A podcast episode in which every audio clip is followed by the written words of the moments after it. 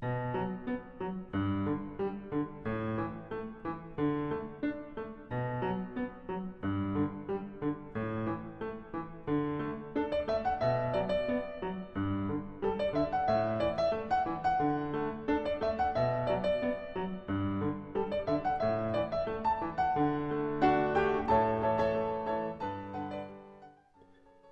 家好，欢迎来到我们的播客《IT 那些事》。今天是第六十六期。呃，我们这期不聊工作相关的事儿，可以聊一聊呃十月去出去旅游的经历。呃，因为十一期间去了一趟中东，呃，还是先去的迪拜，然后又飞到呃土耳其。呃，这段经历一直想跟大家聊聊。呃，如同前几次一样，呃，这个番外番外篇都跟大家聊聊旅游的呢，呃，相关的这个事情。嗯，今天也是。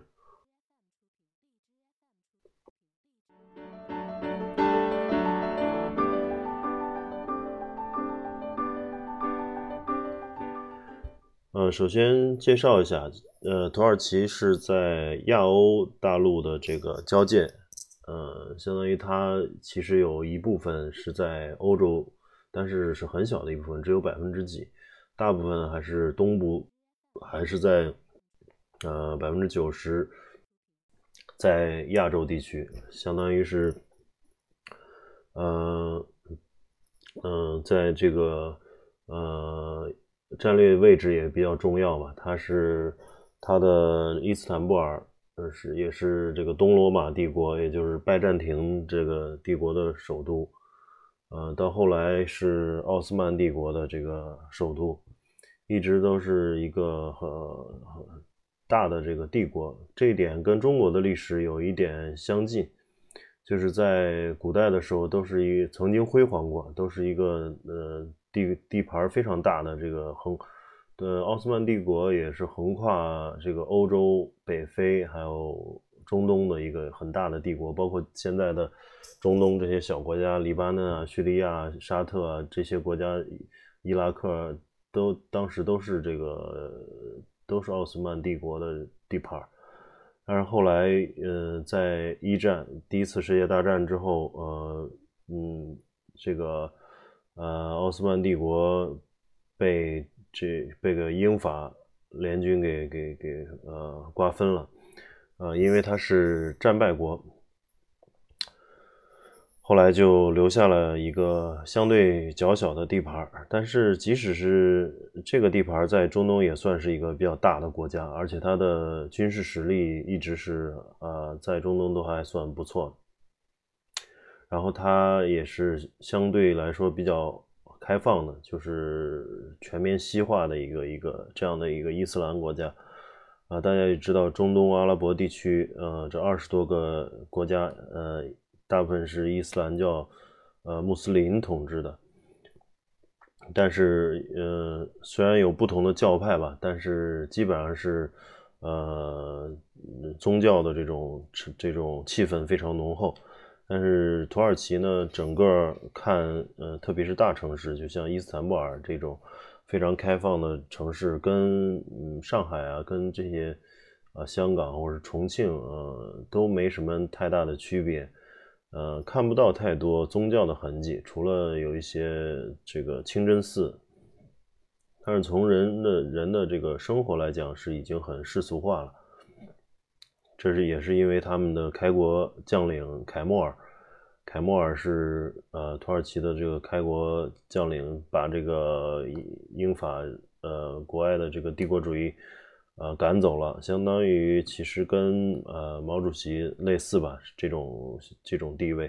属于开国元勋啊。他的照片现在基本上还在各个嗯这个土耳其各个的饭店里啊，各个。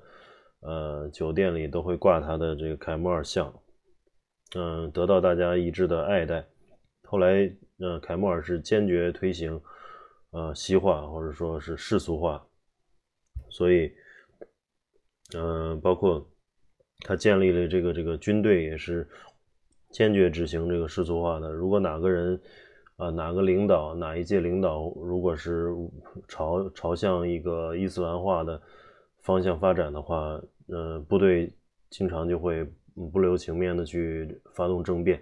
赶他下台，然后继续去保保障这个一呃土耳其的这个政治路线，嗯，挺有意思的一件事情。啊，政变了很多次，但是大部分是没有没有什么流血牺牲的。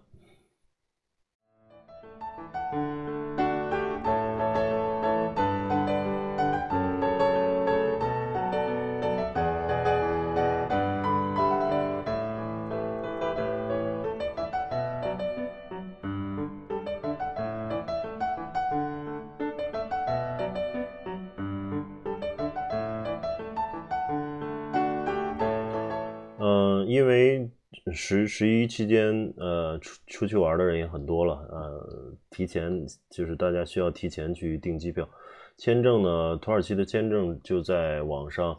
呃，有一个土耳其使馆的一个一个地址，嗯，花六十美元就用信用卡支付，支付之后马上，呃，是立即就会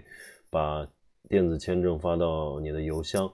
实际上，就是对于中国人来说，去土耳其已经没有任何门槛了，基本上就是花六十美元就能拿到签证。拿到签证以后，嗯，就可以去看机票。嗯，我觉得其实，嗯，飞呃伊斯坦布尔，嗯，呃的机这个机票提前买的应该还好。就我买的比较晚，就提前了一周左右，一周半左右，所以非常贵，直飞的都非常贵。嗯，所以最后选择了就先去迪拜，然后在迪拜去转机去呃伊斯坦布尔。迪拜飞伊斯坦布尔大概四五个小时，飞迪拜大概是八个小时，八个多小时。嗯，迪拜就就现在是免签的嘛，所以呃大家去想去迪拜就非常方便，买张机票就就就可以去了。嗯，我我已经是第二次去迪拜了。上次没有去的一些地方，这回顺便就去了，也也也非常，呃，还是非常喜欢那个城市的。除除了特别热，但是从这个它的这种呃发发达程度啊，从它的这种呃对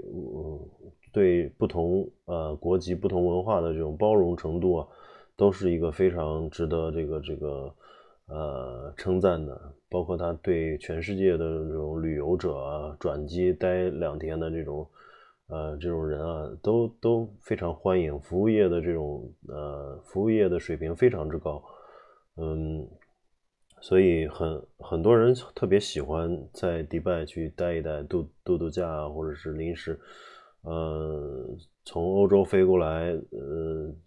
往从欧洲或者美国飞亚洲的时候。它也是一个中转站，然后从亚洲飞欧洲的时候，它也是一个中转站，所以经常呃，可可能很多人都愿意去那儿待一待、歇一歇。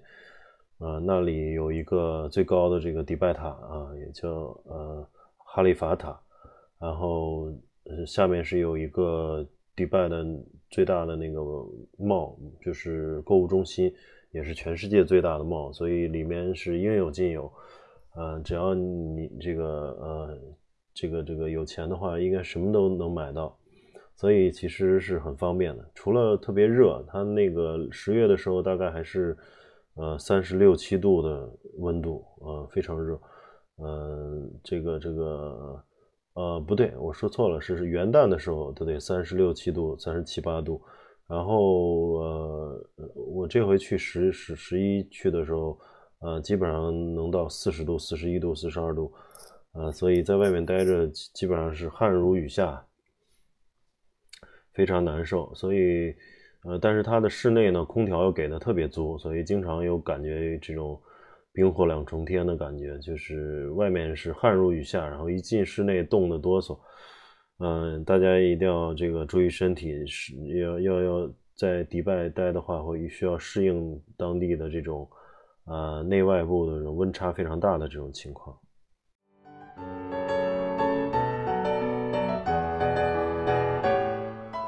然后，呃，迪拜待了两天，然后就就飞到伊斯坦布尔。伊斯坦布尔这边是这个城市也很大，它整个呃，土耳其我看了一下，整个土耳其大概也就七千多万的这种人口，呃，仅伊斯坦布尔一个城市就占了一千五百万，所以这个你可以算一下，就基本上五全国五分之一的人口都在都在这个这个伊斯坦布尔，所以是它是一个超级大都市，国际大都市，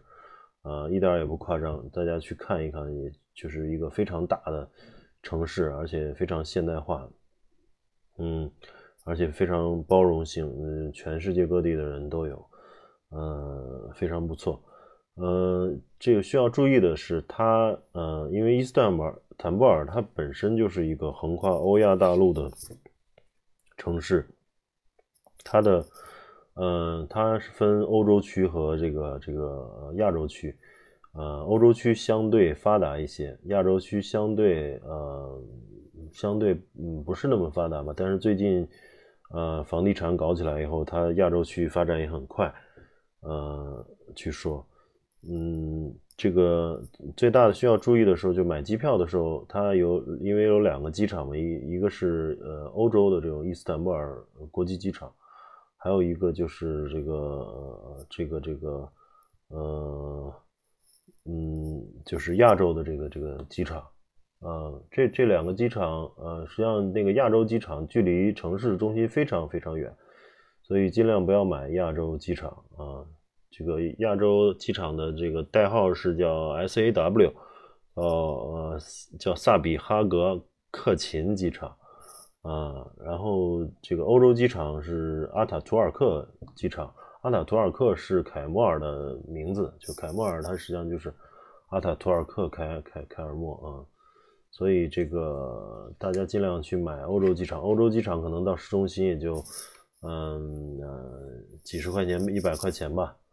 嗯或者是一百出头。但是亚洲机场打车到市中心，我们那天晚上比较晚打车到市中心花了要有一百六七十，啊这个土耳其的里拉，这个乘以二就是三百多。人民币基本上都赶赶上这个，在土耳其后来飞到另外一个城市，也不过就二二三三百块钱，所以非常非常贵。嗯，大家可以注意一下。嗯，然后这个土尔呃伊斯坦布尔，它这个由于一直是嗯这个一直是这个。呃，东罗马帝国的首都嘛，然后又是一个后来发展为一个超级大都市。嗯，它主要的还有一个主要原因，它是一个呃特别重要的这个战略要塞，它是靠一个海峡，这个海峡叫博斯普鲁斯海峡。啊，博斯普鲁斯海峡呢是呃是实际上是黑海往地中海走的一个必过的一个一个必经之路。啊，大家可以看看看这个地图，就黑海，啊，包括俄罗斯啊，这个乌克兰啊，这边他们都在黑海边上有自己的军事基地嘛，呃呃，黑海黑海边上，然后呃黑海去想往地中海走的话，地中海大家也知道，就是北面是欧洲嘛，南面是北非嘛，啊，那么这个这个肯定他们之间有很重要的这种贸易，就是需要从。呃，中亚地区，呃，俄罗斯地区，包括高加索地区，去啊，把货，或者是把这个这个军舰开到开往欧洲，嗯，怎么办呢？就必须要走这个博斯普鲁斯海峡。那通过这个海峡呢，是从黑海到了马尔马拉海。马尔马拉海呢，是一个很小的一个一个一个海峡，呃，一一个一个一片区域吧。然后在马尔马拉海再往再往东南走是有一个叫达达尼尔海峡，达达尼尔海峡出去以后就是爱琴海，啊，就是这个希腊附旁边的这个爱琴海。爱琴海呢再往里走就是地中海，爱琴海实际上是跟地中海相连的，嗯，所以大家可以想见，就这个战略位置是多么重要，嗯，所以和一直是兵家必争之地。呃，很多这个很多呃，包括欧美啊，包括俄罗斯啊，都会去呃争取拉拢土耳其，因为它的战战略位置非常重要。它能够去呃对对国际的这种呃呃国际贸易也好，还是军事方面的部署也好，都会产生很大的作用。包括就像现在美国去呃控制那个海湾地区一样，其实只要在呃卡塔尔或者在在在那个地方海海湾的角那儿去部署一个自己的部队，呃就就基本上卡住了这个这个。呃呃，进出的这种要塞。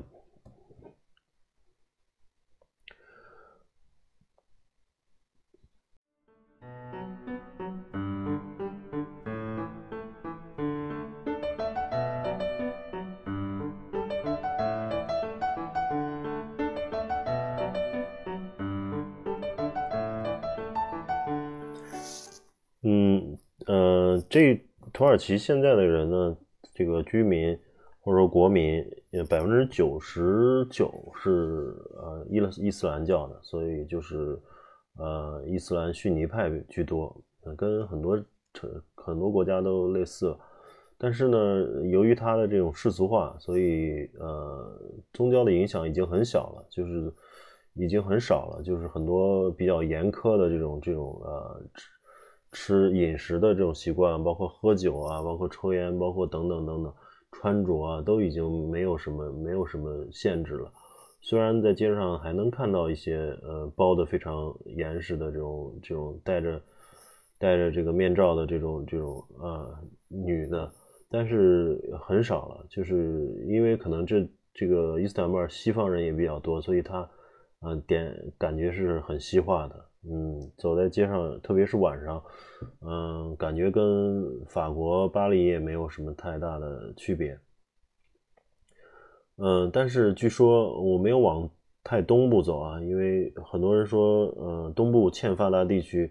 就越越往西亚的这种腹地走的部分，呃，这这部分人就比较呃保守，呃，相对宗教的影响会大一些。嗯。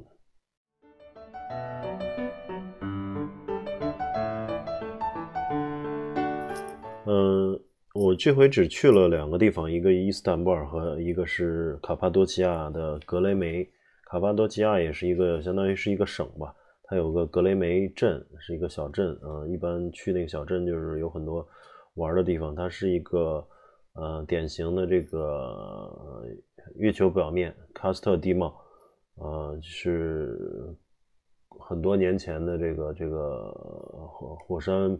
喷发形成的一个一个特别特别漂亮的这种石头巨石阵吧啊，感觉是特别特别有意思，像月球表面的那种地貌。然后嗯，主要的玩的项目就是呃热气球，这里边每嗯这格雷梅镇每天都会升起好几百个这个热气球，但是呢。由于来的中国人越来越越越来越多，很多时候也需要这个提前几周去预定吧，啊，在淘宝上预定这个热气球，过来以后就能够呃这个这个排到排到排到位置嘛，排到好的这个这个呃公司，不同的公司也有不同的价格。然后在呃呃格雷梅基本上就两天就够了，基本上两天三天就就玩的很好了。然后主要我觉得还是在呃伊斯坦布尔可以多待几天。它其实它的首都倒没什么太大意思，就像安卡拉，我这回也没有去。听很多在网上呃这个这个嗯总结游记的人，呃很多人也没有去安卡拉，可能就是一个很小的城市，就是。呃，几几十万人，然后是一个政治上的这个首都吧，就跟华盛顿类似。嗯，但是大家可能更愿意去华盛顿隔壁的这个纽约吧，纽约是一个国际大都市。嗯，华盛顿的可看的东西不是特别多吧？嗯。嗯，可能华盛顿还有这个白宫啊，还有很多一些林肯纪念堂啊，一些一些一些东西。但是安卡拉可能可看的东西就更少了，所以没有没有没有，并没有去这个城市。呃，伊斯坦布尔呢，相当于是呃纽约，就是拿美国来讲的话，就是纽约。啊，或者是相当于这个中国的呃上海。当然，中国的北京已经膨胀到呃远远超过了首都的这个定位了吧？啊，如果拿越南来比的话，就是呃，相当于这个这个胡志明。嗯，大家也知道，越南的首都是是是河内，然后它的南边靠靠南边是这个胡志明，但是胡志明是一个非常发达、国际化的一个一个城市，从经济活力上，呃，各个方面来讲是比河内要要要发达的，大概是这样一个状况。所以伊斯坦布尔它是一个超级大都市，然后有全国五分之一的人口。然后全世界的这种经商的、做生意的各种经济往来啊，主要都挺都在这个伊斯坦布尔，所以我希望大家有机会去的话，可以多留时间在伊斯坦布尔。嗯，它最著名的就是有一片这个老城区了啊，老城区里面有最著名的地方就是圣索菲亚大教堂。呃，圣索菲亚它是一个本身是一个这个这个教堂。后来被呃被这个这个呃突厥人把这个把罗马人打走打打打打走以后，就把它上面竖了几个，倒没有毁坏这个这个教堂的。后来又在这个教堂上面加了几个宣经塔啊，宣经塔就是这个像一个一个柱子一样，一个一圈又竖了好几个宣经塔，改成清真寺了。后来又改回来了，所以这个也也有很很多特别有意思的历史啊，嗯，然后对面正对着就是一个特别漂亮的叫蓝色清真寺，它外表看并不是蓝色的，它主要内部的装饰啊，内部贴了一些白蓝蓝色的白蓝相间的这种瓷片，所以叫蓝色清真寺，呃，层层叠叠，外面非常漂亮，嗯，我我是非常喜欢这个蓝色清真寺的这种建筑。风格典型的这种这种这种呃拜占庭建筑，嗯，然后还有一些像土耳其的皇宫啊，这个这个呃土耳其的这个一些一些呃比较比较有历史的一些东西，嗯，都可以去看一看。而重要的是，它可以在那个它的这个博斯普鲁斯海峡。嗯，这个两边有很多很有趣、很有意思的地方，哪怕是坐坐船啊，去看一看这个海峡，呃，风景都是非常非常非常漂亮。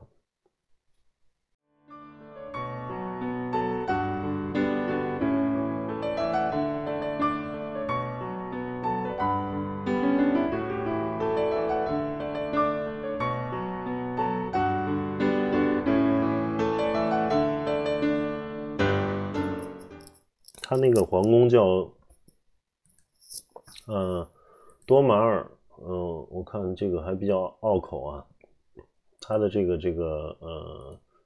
他这个皇宫叫多马尔巴赫切宫，呃，也是在呃博斯普鲁斯海峡旁边，就在海边，嗯，值得一去，因为里边它相当于是呃这个最后的这个。呃，国王居住的地方能够体现出很多这个，呃，他们他们这个君主呃国王时代的这种呃旧君主时代的这种呃遗风吧。呃，进了这个宫看了一圈以后，感觉特别像这个欧洲，还是它很西化，很偏欧洲的这种风格，稍微有一点一点，嗯，一点这个蒙古或者说是这个这个俄罗斯这边的这种。啊，一些一些一些文化的元素吧，但是整个装装潢建筑啊还是非常偏西化，而而且它的这个这个多马尔巴赫切宫，感觉像是一个缩小版的这个凡尔赛宫，跟这法国的这个很像。嗯嗯，整个所以说所以说从这个它的皇宫啊，从整个这个土耳其的历史也看到。他们是一个很很纠结的很的民族的这种心态。一方面，他世俗化之后呢，又希望去加入欧盟，但是呢，这个为此奋斗了二二三十年，欧盟也不不愿意加进来，因为它毕竟是百分之九十多都是这个伊斯兰教，呃，穆斯林人口，所以欧盟对这个穆斯林的这种国家还是有所警惕的，呃，或或者说是，嗯，从某个角度来讲，还是有一些敌意的。毕竟欧洲和美国他们是呃基督教为为为为主的一个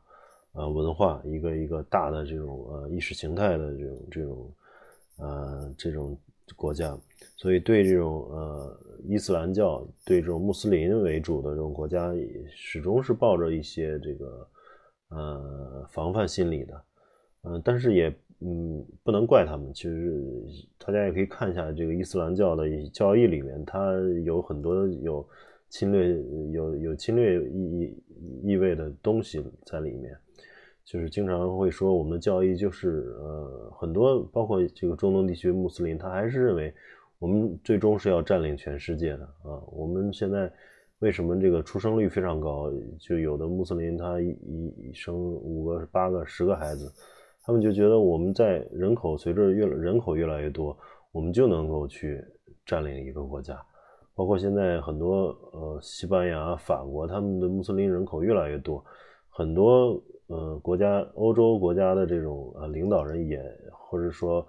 本本土的这种国民也在这个很很很担心，包括美国也是有这种担心，就是发发现他们人口越来越多，他们本身民族就是具有很。很强的这种这种这种这种，我们嗯，这个这个侵略性，就是我哪怕花几百年时间，我潜移默化的去影响你，去去去把我们这个这个人去越来越多，最终嗯，肯定是安拉真主能够占领全世界啊，这个是是比较比较比较可怕的。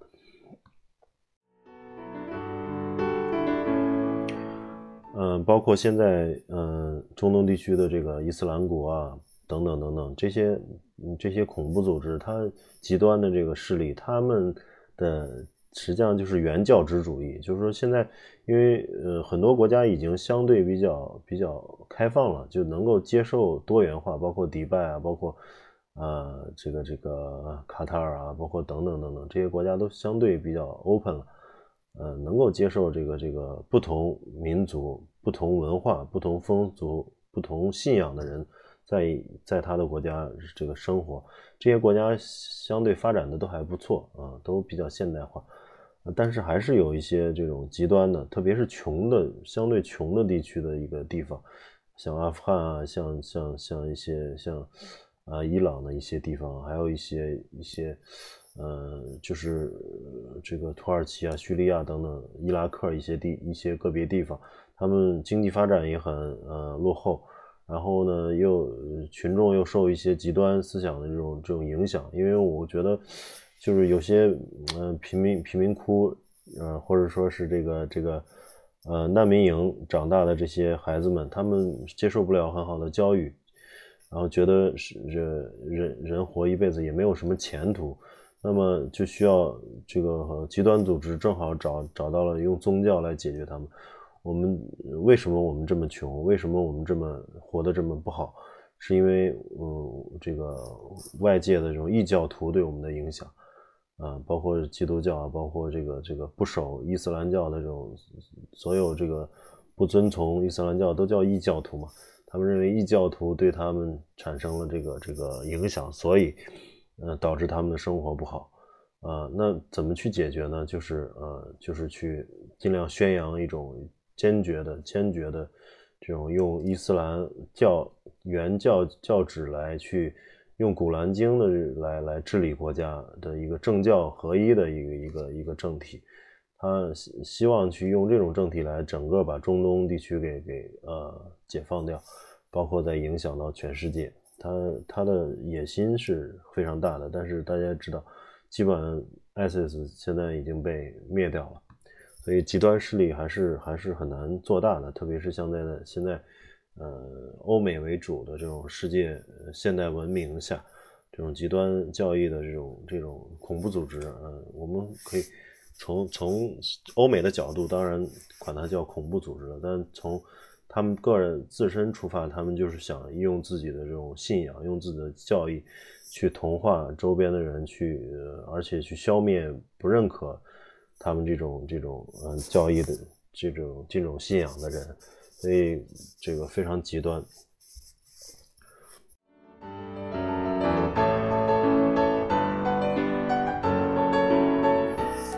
然后，嗯，土耳其，土耳其实际上，嗯，他他刚才也讲了，就是他一直想加入欧盟，但是欧盟一直没有接纳他，所以他也又发现转回头来又发现，嗯，他他想往这个往欧盟是想往西发展嘛，但是发现西边路不通，他又回过头来往东看，呃，一看东边，他他当时。这种呃，奥斯曼帝国地时期的那个那个地盘，包括它周这个这个东边的几个国家，其实是跟它还有相同的这语言文化。呃，这个一这一路，它还是有一段时间会有一个嗯，有一个泛突厥的这种这种意识，呃，想去把它的影响力再度扩大。啊，实际上东部的这些这些国家，包括这个格鲁吉亚、阿塞拜疆、亚美尼亚。对吧？然后再再再往东，甚至到中国的这个新疆地区，所以他们都是属于突厥族的，呃，包括伊朗北边也有很多突厥族的人，啊，他这个，所以突厥人呢，他们都认同一种文字或者文化，啊，土耳其又是他们突厥族的人唯一现在建立的最大的国家，所以他们有一种认同，啊，土耳其一直一直。曾经有有这种想法嘛，就是朝朝东边扩张，但是后来也也也也也没有也没有很理想吧。嗯，东边有俄罗斯啊，有有，而且这几个从呃苏联独立的国家也也都嗯这个非常非常这个呃不希望外外界去影响他们，他们的从苏联独立出来以后。就希望能这个自给自足，而且这几个国家都相对有资源，有特别像阿塞拜疆，油气资源非常丰富，所以它能够去呃和欧美啊和很多国家去合作，呃养活他们一个一个小小的国家，应该说是过得非常好，能够过上嗯完全能够过得过上像阿联酋啊、像卡塔尔啊、像这些呃海湾国家一样的这种。嗯，非常发达、非常富裕的这种水平，所以他们也不希望被呃土耳其控制，所以土耳其现在的这种境地就是这样。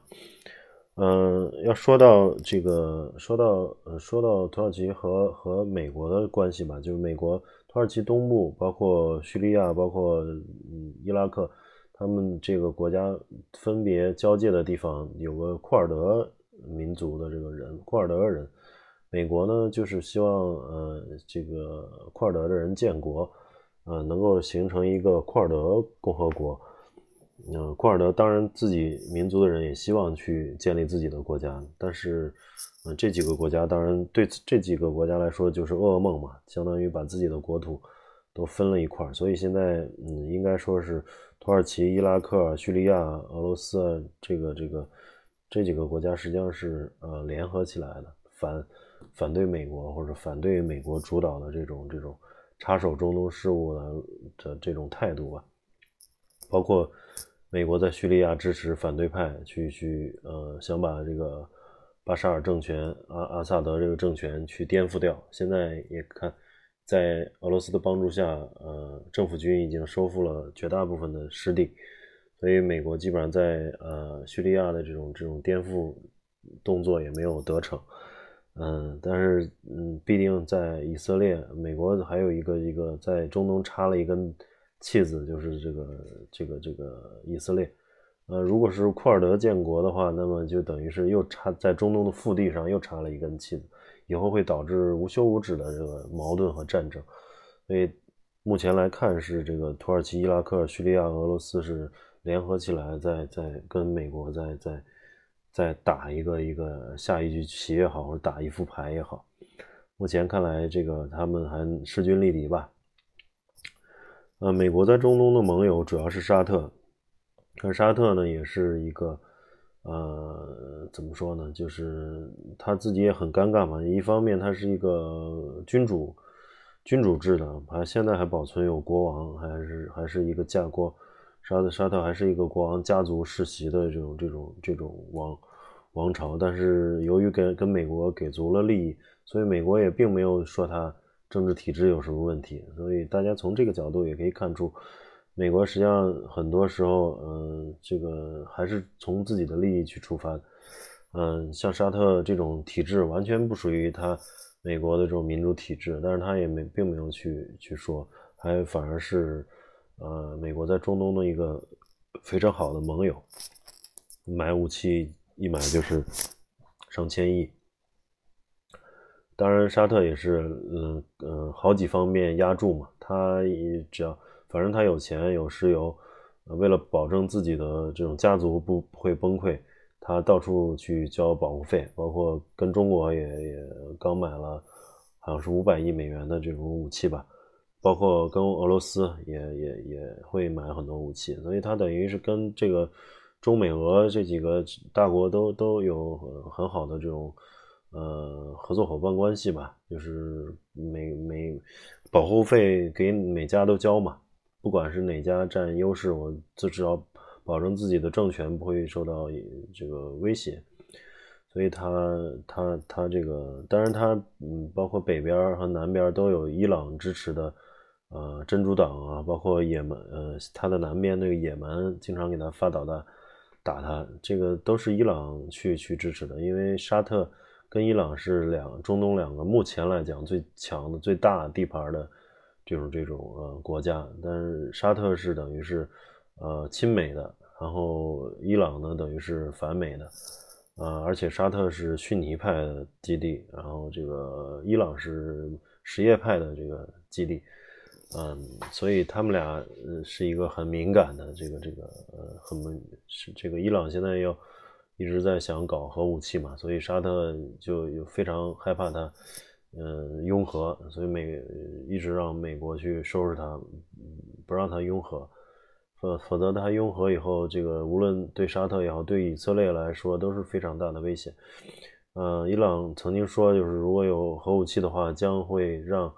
以色列这个国家从地图上呃消失嘛，这个威胁还有这个口气非常大的，就是。他他不允许有有有这个异教徒在这中东这片土地上，而且本身就是阿拉伯的土地，巴勒斯坦的土地被呃以色列人给占领了，嗯，所以嗯，将来的这种中东局势还怎么发展，我觉得还是很精彩的。就是其实多看看多了解一下中东这块的这个政治经济发展，大家会觉得非常有意思，因为中东这个地理位置很很很敏感。刚好是处于这个欧欧洲大陆和欧洲非洲大陆和亚洲大陆的这个这个啊中间，它它嗯又是一个伊斯兰教、犹太教呃和那个基督教的一个一个呃发源地，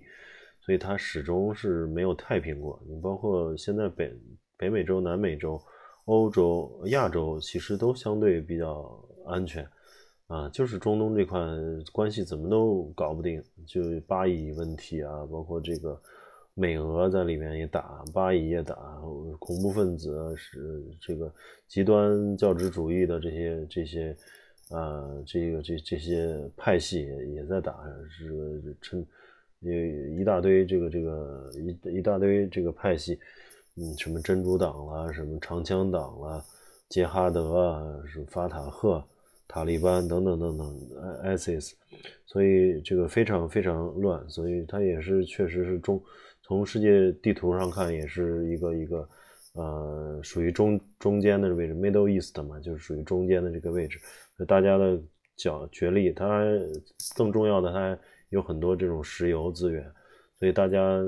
大国角力都在这个地区来角角力了，相当于是一个战场。嗯，未来怎么发展，我还不知道，所以我们可以去关注关注。嗯，大家经常会问去那边玩安全不安全？其实除了正在打仗的国家，像啊，像一些像叙利亚，肯定是内战，就就肯定不能去。然后像一些嗯相对比较危险的地方，就不要去了。像但是像。呃，像迪拜啊，像卡塔尔多哈啊，像土耳其啊，呃，都还是都是还是比较安全的。嗯，我我有很多朋友也去了伊朗啊，去德黑兰啊，像呃以色列的这个这个海法啊，还有这个呃，以色列的这个海法，还有以以色列的这个这个呃叫叫什么来着？以以色列首都啊特拉维夫，对特拉耶路撒冷特拉特拉维夫是一个一个一个特别嗯。特别大的这个经济发达的一个城市吧，然后它首都还是耶路撒冷，嗯，这些地方相对来说都没有没有大的战争，但是有小的这种这种这这种小的不安全事件经常频繁发生的地方就不要去了，比如说像呃巴以之间冲突比较多的，像一一个是。呃，加沙地地带啊，加沙地带，还有一个是约旦河西岸，这两个都是巴勒斯坦呃人聚集的地方。然后跟以色列人，巴勒斯坦人和以色列人就在那儿互相打，嗯，整天有有有报复性袭击嘛，所以这个这个就比较危险。嗯，其他地方都都还好，特别是像迪拜啊，就是跟香港一样，就是非常现代化。非常发达的一个一个城市，大家在城城市里面也都是为了赚钱啊，基本上百分之八十都是外国人，都是为了赚钱，没有人去惹事儿啊，所以还是很安全的。好，我们嗯，基本上今天也聊了很多了，就是去土耳其的一些一些一些感受吧。嗯，回头有机会再跟大家聊。嗯，那我们今这期就先聊到这儿。谢谢大家的收听，我们下期再见。